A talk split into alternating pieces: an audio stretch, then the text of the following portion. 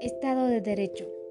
Estado, organización jurídica de una sociedad bajo un poder de denominación que se ejerce en un determinado territorio.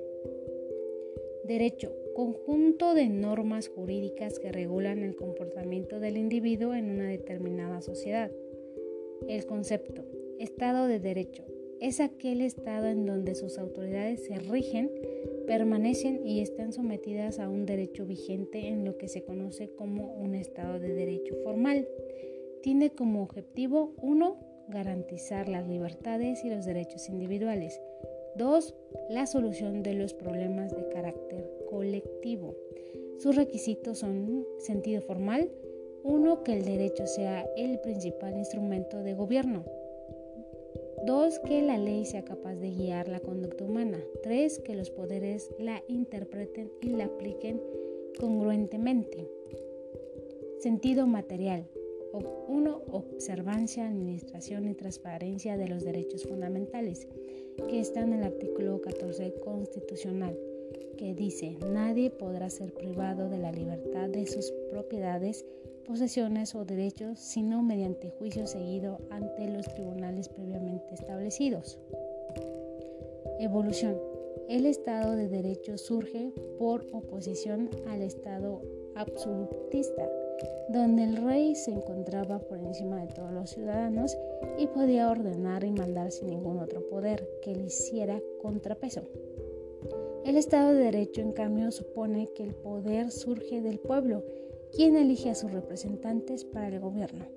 Con el desarrollo del Estado de Derecho aparece la división de poderes, tres instancias que en el derecho absolutista se reunían en la figura del rey.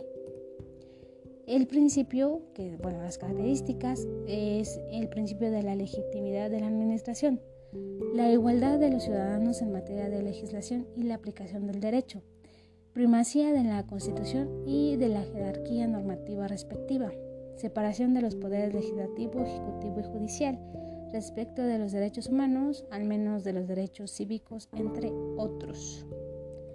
La legalidad es cualidad de lo que es conforme a la ley o está contenido en ella y régimen político estatuido por las leyes fundamentales del Estado. El principio jurídico de legalidad presume que los órganos que ejercen su poder público actúan dentro del ámbito de las leyes. Este principio tolera el ejercicio discrecional del poder, pero excluye el ejercicio arbitrario. Leyes están las genéricas, abstractas e impersonales. Siempre dejan espacio en su aplicación a los casos concretos para la prudente discrecionalidad del gobernante, pero no para su proceder arbitrario que forzaría a la ley en su letra y su espíritu. En un lenguaje más moderno, el gobierno de las leyes es el Estado de Derecho.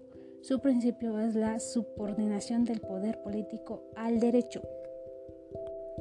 La legalidad tiene por lo menos tres contenidos o significados diferentes según los distintos niveles de relación entre la ley y el poder. La relación entre la ley y el gobernante. El gobernante no está nunca exento del dominio de la ley sobre todo de las leyes constitucionales del país, emergentes de la tradición o del pacto constitutivo del Estado. Relación entre el gobernante y los gobernados.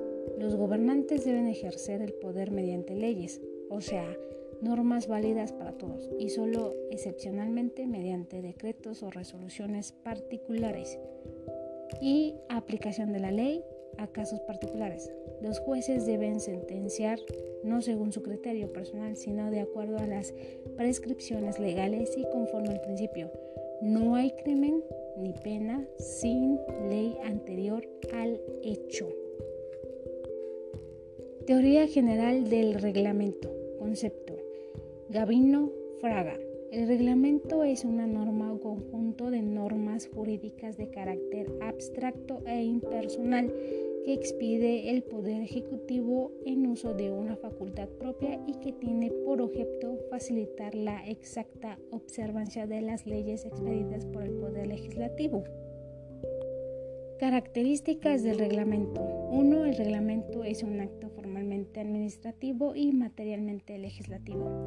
2. Tiene por objeto asegurar el orden y procurar la ejecución de las leyes. 3. Es fuente del derecho administrativo. 4. Su rango en el orden jerárquico es inmediatamente inferior a la ley y generalmente es, la desarrolla pero ni la modifica ni la amplía. Y 5. Bueno, esto es hecho por Tena Ramírez. Facultad reglamentaria del Poder Ejecutivo. Artículo 89, fracción 1. La atribución de la facultad reglamentaria al Poder Ejecutivo se justifica desde el punto de vista práctico por la necesidad de aligerar la tarea del Poder Legislativo, además de que éste tiene procedimientos más complicados y periodos reducidos de funcionamiento. Facultad discrecional es aquella que tienen los órganos del Estado para determinar su actuación o abstención y si deciden actuar, qué límite darán a su actuar y cuál será el contenido de la misma. Es la libertad apreciación que se da al órgano de administración pública con vistas a la oportunidad, la necesidad, la técnica, la equidad o razones determinadas que pueden apreciarse circunstancialmente en cada caso con todo ello, con los límites consignados en la ley. Tipos de facultad discrecional. 1. Libre deja al órgano administrativo el ejercicio de la voluntad con amplios márgenes. 2. Obligatoria. Facultad discrecional cuyo ejercicio es obligatorio dentro de los límites de la ley. 3. Técnica. La ley señala que deben considerarse datos técnicos para su ejercicio. Y eso ha sido todo de esa presentación de Estado de Derecho.